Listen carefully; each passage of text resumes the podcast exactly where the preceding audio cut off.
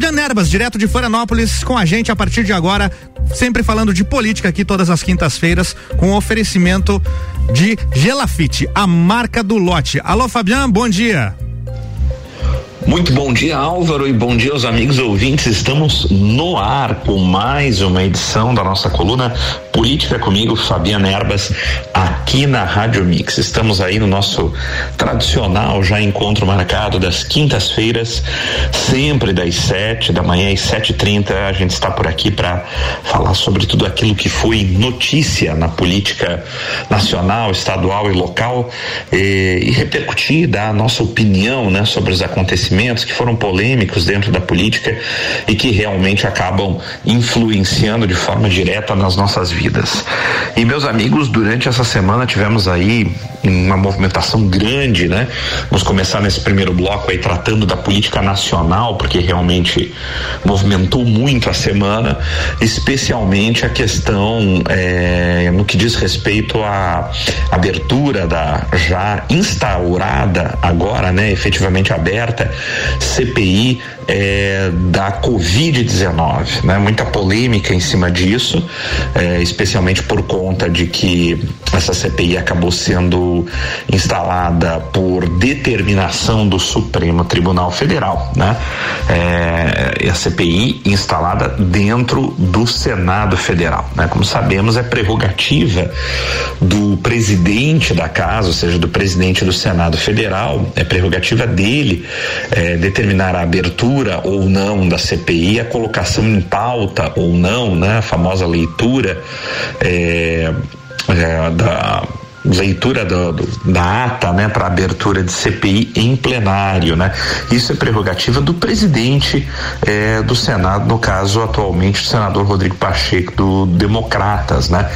E então houve, na verdade, um, um ajuizamento de um mandado de segurança por parte de dois senadores do Cidadania para tentar obrigar o presidente do Senado efetivamente a instaurar a, instaurar a CPI do Covid-19 por conta de que, na opinião dos senadores que ajuizaram o mandado de segurança, estariam é, presentes os requisitos constitucionais para que a CPI fosse é, instaurada. E, de fato, é, tivemos inicialmente uma decisão monocrática do ministro Barroso, determinando que o presidente do Senado abrisse a CPI, e no dia de ontem, o caso foi para o plenário do STF, para análise do plenário dos 11 ministros do STF, e tivemos ali uma um julgamento quase que unânime de que realmente a CPI deveria de fato ser instaurada e que a decisão do ministro Barroso eh, estaria correta, na opinião de pelo menos 10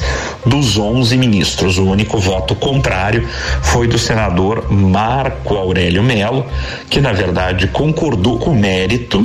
Né? O senador Marco Aurélio Melo disse que, na opinião dele, o ministro Barroso estava correto, porque eh, realmente presentes estariam os requisitos constitucionais para abertura da CPI, porém é, votou contra uma questão processual. Marco Aurélio diz que não caberia ao plenário do Supremo referendar uma decisão monocrática de ministro do STF tomada no âmbito de um mandado de segurança. E eu sei até porque que Marco Aurélio fez isso, porque ele próprio já teve decisões monocráticas dele, depois cassadas pelo plenário ou até pelo presidente do Supremo, eh, quando sempre o ministro Marco Aurélio eh, foi taxativo em afirmar a sua posição de que não caberia ao plenário analisar uma decisão monocrática ou referendar, no caso, uma decisão monocrática de ministro do Supremo. Então ele eh, praticamente, na verdade, votou acompanhando um antigo entendimento que ele mesmo já tinha. Os demais ministros, inclusive o ministro Cássio Nunes Marques, este nomeado o único por enquanto nomeado pelo presidente Jair Bolsonaro, também votou pela legalidade, pela.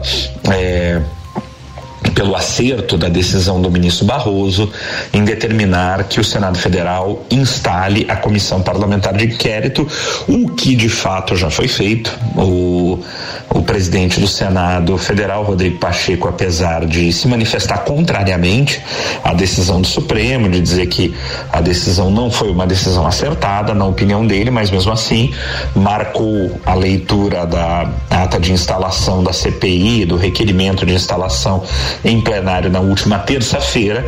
A CPI foi instalada e agora os partidos já, já é, os principais partidos da casa que compõem a casa com as suas maiorias já nomearam os membros de cada um dos partidos para participação na CPI e é, nesse momento então agora fica por parte dos membros da CPI de se reunirem para escolherem o presidente e o relator da CPI. Temos aí gente botando as manguinhas de fora, como diz o outro agora no Senado, né? Nos bastidores corre um grande interesse, por exemplo, do senador Renan Calheiros de ser o presidente desta CPI. E o senador Renan Calheiros conseguiu se emplacar como membro titular da CPI pelo seu partido, que é o MDB. Então vejam que corre de fato o risco de é, do senador Renan Calheiros, né, é, acabar sendo quem sabe o presidente. Intenção ele tem para isso e já está lá como membro ativo. Com certeza vai tentar emplacar seu nome para a presidência eh, da CPI. Por conta de que interesses? Bom, sabemos que o senador Renan Calheiros tem algumas desavenças mais fortes com o governo federal. Sabemos que há interesses do senador Renan Calheiros até envolvendo o próximo o próprio Supremo Tribunal Federal. Sabemos que o filho do senador Renan Calheiros é governador do estado de Alagoas, então há também um interesse aí envolvido em que essa CPI não se alastre muito para o lado dos eh, estados, né? Como vimos um dos contra-ataques feitos pelo presidente Jair Bolsonaro que se sentiu pessoalmente atingido pela decisão do ministro Lu, eh, Luiz Roberto Barroso, né? É, o, há dias já o presidente Jair Bolsonaro vem afirmando e reafirmando que essa CPI foi aberta em seu exclusivo desfavor e que é uma posição política do Supremo Tribunal Federal para prejudicar a ele, o presidente Jair Bolsonaro. Ele tem falado isso abertamente há alguns dias já, desde que a decisão de Barroso eh, foi devidamente publicada, né? E que o presidente vem afirmando esta situação de que eh, essa, essa decisão do Supremo Tribunal Federal, especialmente do ministro Barroso, teria um caráter político para lhe prejudicar. O presidente resolveu contra-atacar, dizendo: olha, então eu quero ver abrir, aumentarem o escopo dessa CPI para também atingir investigar governadores e prefeitos. E mais, né? Disse, eu quero ver o Supremo Tribunal Federal agora determinar ao Senado que obrigue a abertura de processo de impeachment contra alguns dos seus membros que estão lá parados nas mãos do eh, presidente do Senado. O fato é que uma coisa, tecnicamente, uma coisa necessariamente não tem a ver com outra.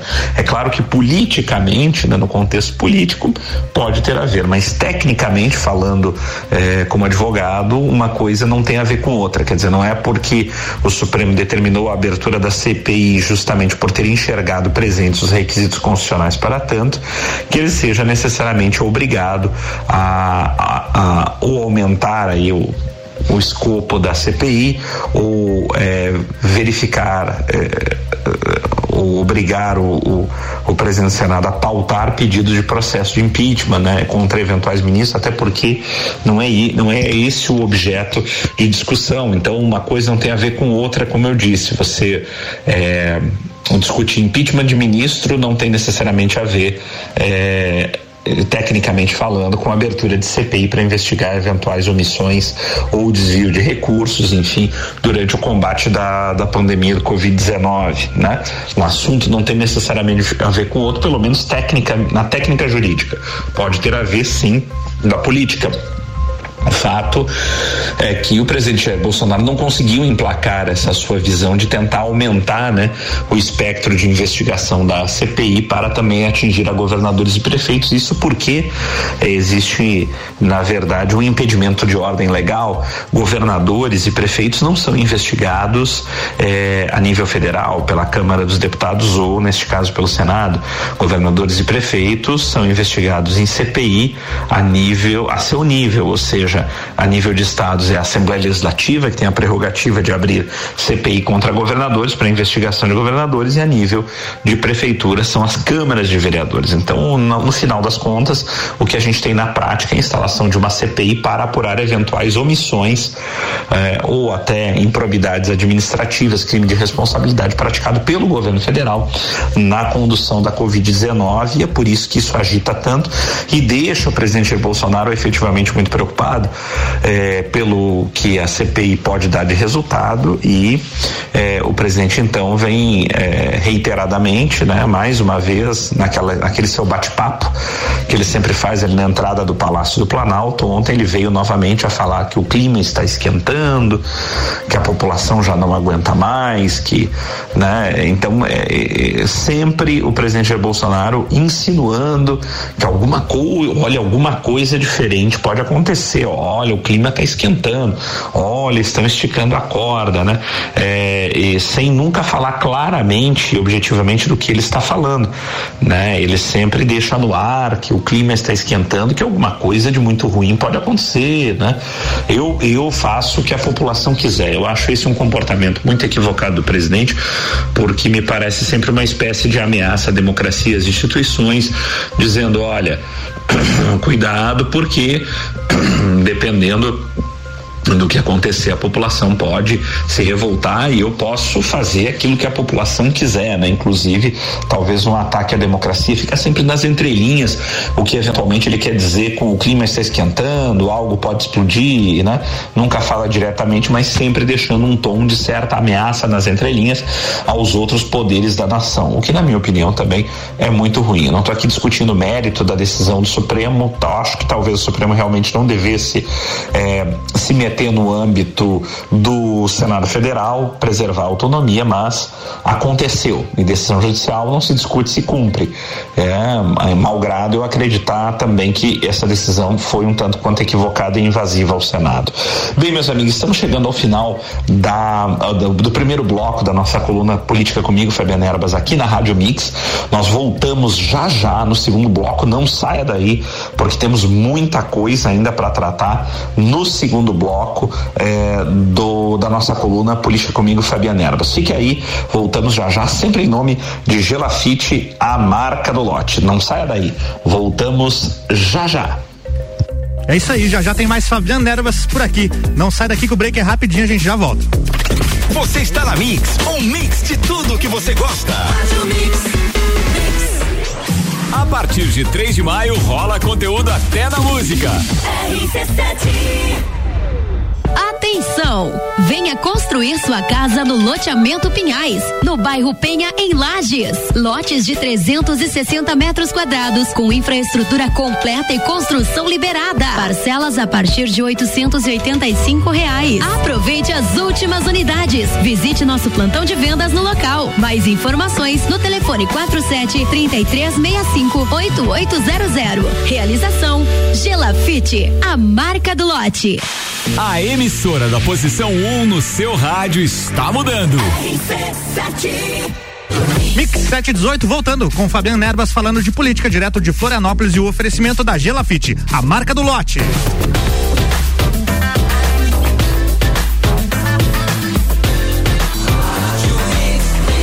Mix do Brasil. Fabiano, é contigo, bloco 2. Vamos lá. Olá, Álvaro, e olá, amigos ouvintes. Voltamos para o segundo bloco da nossa coluna Política comigo, Fabiana Erbas. O nosso encontro marcado de todas as quintas-feiras pela manhã, sempre das 7 às sete e trinta da manhã nas quintas. A gente está aqui pela Rádio Mix.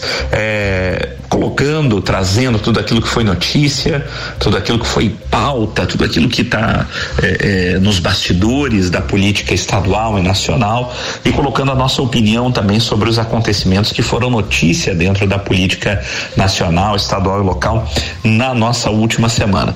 Tratamos aí no primeiro bloco sobre a polêmica questão da abertura, né, é, da CPI da Covid-19, né, ordenada pelo Supremo Tribunal Federal, cuja decisão foi obedecida pelo presidente do Senado, CPI da Covid instalada e vemos aí a movimentação, a preocupação do Palácio do Planalto em se movimentar contra essa CPI e usando mais uma vez eh, de insinuações do presidente Jair Bolsonaro para dizer: olha, cuidado, Supremo, olha, a temperatura está esquentando, olha, vocês estão brincando com fogo, a população Olha, pode ser, pode acontecer alguma coisa, eu sou um escravo do povo, eu faço o que o povo quer.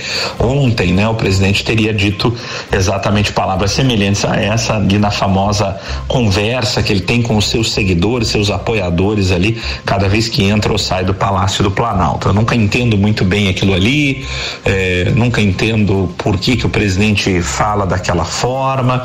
É claro que é algo combinado, sempre tem alguém ali preparado para filmá-lo, né? Tem uma claque claque organizada para bater palmas, então toda uma, uma situação que no início até parecia algo espontâneo, que agora fica muito claro que é algo combinado, porque recorrentemente o presidente faz isso, ao invés de dar a coletiva para a imprensa, falar através de um porta-voz, ele para na frente do Palácio do Planalto para supostamente falar com seus apoiadores, né?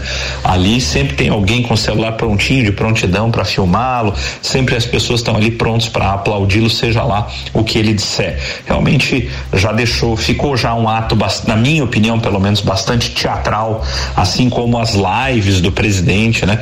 Das quintas-feiras, que, e como eu disse inicialmente, parecia algo muito espontâneo e agora fica muito claro que há, é, há um cenário preparado, ele prepara tudo aquilo, inclusive essas conversas de entrada e saída do, do Palácio do Planalto também, né? Não fica ali é, realmente, infelizmente, feliz ou infelizmente, como algo espontâneo, como parecia até no início. O fato é que o presidente também se utilizou da, das das, suas armas de comunicação que ele tem para criticar fortemente a decisão do Supremo Tribunal Federal que obrigou o presidente do Senado a abrir a CPI da Covid-19. O presidente tentou, né, como a gente disse, aumentar aí o, o arcabouço de investigação da, uh, da CPI eh, para estados e municípios, mas não conseguiu. O fato é que daí, eh, diante eh, da certeza da abertura da CPI, o governo correu, obviamente, para tentar ocupar espaços dentro da CPI, tentar diminuir o máximo possível os espaços da oposição e me parece que em certa monta o governo realmente conseguiu. Agora o desafio do governo vai ser evitar que eventuais adversários ferrenhos do presidente da República ocupem um dos dois cargos chaves de uma CPI, que é a presidência ou a relatoria. Né? Então agora a corrida do governo é para tentar não mais obstruir a, a instalação da CPI, porque já está instalada, mas realmente para ocupar pelo menos um dos do, no mínimo um dos dois cargos mais importantes numa CPI, seja a presidência ou seja a relatoria. O governo eh, teve eh, bastante habilidade, pelo menos no que tange a, a formação ali dos, dos integrantes da CPI de cada partido, se articulou muito bem. A oposição ficou com eh, um, uma fatia muito pequena dos lugares, né, das titularidades da CPI, que são no final das contas, quem vai votar o relatório final da CPI, indicar o que aconteceu ou o que não aconteceu. Então é muito importante você ter essa maioria dentro da CPI. O governo, na minha opinião, logrou êxito, apesar de que uma boa parte dos senadores que estão ali se dizem é, se dizem independentes, mas a gente sabe que tendem a votar sim contra o governo, além daqueles declaradamente governistas, inclusive o senador Jorginho Melo de Santa Catarina, que é um dos integrantes da CPI CPI da Covid-19, né? Tudo aqui, é, toda grande preocupação do governo, porque é, a CPI pode eventualmente chegar num relatório final dizendo que o governo de fato se omitiu em determinadas questões a ver com a pandemia e localizando algum crime de responsabilidade do presidente capaz de eventualmente é, gerar um processo de impeachment, inclusive e também por é, eventuais indicações da CPI para a abertura de inquérito contra é, determinadas pessoas que possam se julgar envolvidas em eventuais omissões ou, ou improbidades administrativas ao longo da condução desta questão é, da pandemia do Covid-19, pelo menos a nível de governo federal. E aí tem uma grande preocupação do presidente Jair Bolsonaro e da ala que ele apoia é, para com o ex-ministro Eduardo Pazuello, né? O general Pazuello que acabou é, mesmo sem ter nenhum tipo de experiência na área de saúde, aceitando o desafio de ser ministro de saúde, sendo um especialista em logística e sendo ainda o ministro da ativa, né? O que realmente não é algo saudável que ministros é, que, que é, militares da ativa assumam cargos civis, isso não é saudável, isso não é bom e por uma série de motivos, até porque o militar pouca gente sabe e a gente vai revelar aqui então para aqueles que não sabem quando cada vez que o governo nomeia um militar para para é, algum cargo civil, seja em ministério, seja em secretaria, enfim, cada vez que o governo nomeia presidência de estatal, né, como temos agora é, na Petrobras, é, cada vez que o governo nomeia um militar da ativa, né, e até mesmo um aposentado, o militar ele acumula os dois vencimentos. Ele recebe a sua aposentadoria ou o seu salário, seu soldo, né? É, como general, por exemplo, mais de 30 mil reais e recebe também mais os outros 30 e tantos mil reais, por exemplo, para aqueles que são é, ministros. Então, é, pouca gente sabe, mas o militar da ativa, um general que está num cargo de ministério, acumula os dois vencimentos, quer dizer, ele custa, o militar custa o dobro mensalmente do que um ministro civil para o Estado, logo para nós, no caso, né, pagadores de impostos que sustentamos o Estado e, e de fato acumula os dois vencimentos e vai para um salário aí próximo de 60 a 70 mil reais. Então há uma grande preocupação aí com o ministro Pazuello que pegou esse verdadeiro rabo de foguete do Ministério da Saúde e a meu ver, pelo menos, na minha opinião, de fato teve uma atuação bastante sofrível, né, é, como ministro da Saúde e isso lhe coloca numa posição bastante desconfortável dentro de uma comissão parlamentar de inquérito, uma vez que a omissão, eventual omissão do ministro e até do presidente podem ser punidas e encaradas com certa severidade ao final dessa CPI. Lembrando que uma CPI não condena e não denuncia ninguém. A CPI pode indicar indiciamento ao Ministério Público ao final dela e através de um relatório que seja aprovado, obviamente pela sua maioria, e é, indicar ao Ministério Público que indicie, que é, produza inquérito para a produção de provas contra determinadas pessoas, é, caso a CPI realmente identifique que algum crime foi cometido durante a condução eh, da Covid-19, da pandemia, né? Do combate à pandemia do Covid-19 no Brasil. E isso pode gerar crime de responsabilidade, pode até chegar a um eventual pedido de impeachment do presidente da República, e daí com certa força, e é tudo que o Palácio do Planalto quer realmente evitar a todo custo. Né? E o faz muito bem, porque vai, eh, essa CPI pode ter, pode eventualmente ter o condão de de fato provocar uma desestabilização mais forte do governo, até superior à que a própria pandemia já vem causando dentro do governo federal e estragos até na própria popularidade do presidente Jair Bolsonaro, que vem abalada já de alguns tempos, justamente por conta desta eh, não assertividade, pelo vamos dizer assim, do governo federal, e isso é uma verdade. Eh, no combate à pandemia do Covid-19. Então é algo que vamos ter que ver aí. Esse foi o assunto da semana: o combate à CPI no governo federal. A nível de política do estado de Santa Catarina, a semana não foi assim tão movimentada. Estamos todos ainda em compasso de espera para saber quando o desembargador Ricardo Rezer, o presidente do Tribunal de Justiça, vai marcar a sessão de julgamento efetivo do ex-governador, no caso governador afastado, Carlos Moisés, que aguarda o julgamento deste processo. O fato é que a acusação que tinha pedido a oitiva de apenas duas testemunhas eh, parece ter feito um novo requerimento dentro do processo, pedindo a produção de determinadas diligências e respostas de secretários de Estado que podem chegar a até 45 dias, né? E é, esse é o movimento que a, a governadora Daniela Rainer parece estar gostando, porque ela precisa realmente ficar a maior parte do tempo possível no poder na interinidade. E a, a, chamou atenção essa semana, porque mesmo sem ter certeza se fica ou não no governo do estado, a governadora Daniela Rainer mudou diversas peças do secretariado estadual. Como eu disse, essa situação é muito ruim para o estado, causa uma instabilidade muito grande, porque ninguém sabe quem fica, quem é, quem não é, quem ainda vai ser secretário de estado e esse compasso de espera enrola demais o estado de Santa Catarina, exatamente no meio de uma das maiores crises eh, sanitárias e financeiras de todos os tempos no país. Tudo que a gente não precisa de um governo inoperante por conta de instabilidades, de não se saber quem efetivamente governa ou irá seguir governando o estado de Santa Catarina. Já comentamos isso, isso é péssimo para o estado e essa questão precisa se resolver o quanto antes. Esse julgamento precisa sair o mais rápido possível para que afinal de contas Santa Catarina possa saber quem governará este estado até o dia 1 de janeiro de 2023, quando ainda de quando então deverão tomar posse o novo governador e vice-governador do estado de Santa Catarina, né, que serão aqueles que serão escolhidos na próxima eleição de 2022. Então temos esse cenário, muita troca de secretarias por parte da vice-governadora e o que chamou atenção é que a vice-governadora trocou exatamente as secretarias que vão precisar apresentar respostas a indagações é, é, do relator é, do processo de impeachment dentro do Tribunal Especial Misto.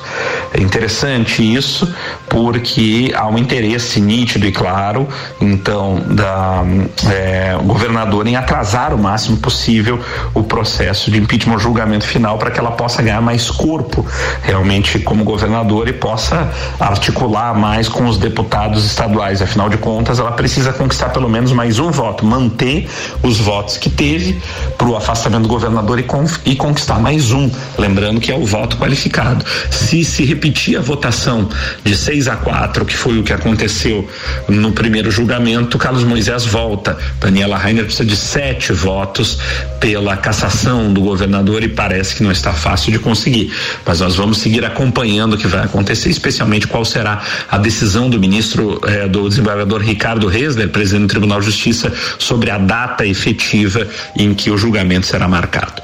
Bem, meus amigos, estamos chegando ao final de mais uma coluna política comigo, Fabiana Erbas, aqui na Rádio Mix. Eu quero dizer a vocês que cuidem-se bem, não saiam da Mix, tem muita coisa boa por aí e que nós voltamos na próxima semana, sempre em nome de Gelafite, a marca do lote com loteamento Pinhais. Lotes prontos para construir lá no bairro da Penha, em Lages. Visite o plantão de vendas no local na rua Allan Kardec. Infraestrutura completa, ruas asfaltadas, água, esgoto e o melhor pronto e aprovado para você começar a construir a sua casa própria imediatamente logo após a aquisição do seu lote. Visite o, o loteamento Pinhais no bairro da Penha, que é uma realização da Gelafite, a marca do lote. Um forte abraço, meus amigos, até a próxima semana e cuidem-se bem. Tchau, tchau. Valeu, Fabiano, até semana que vem. O melhor mix de conteúdo local e música está chegando. RC7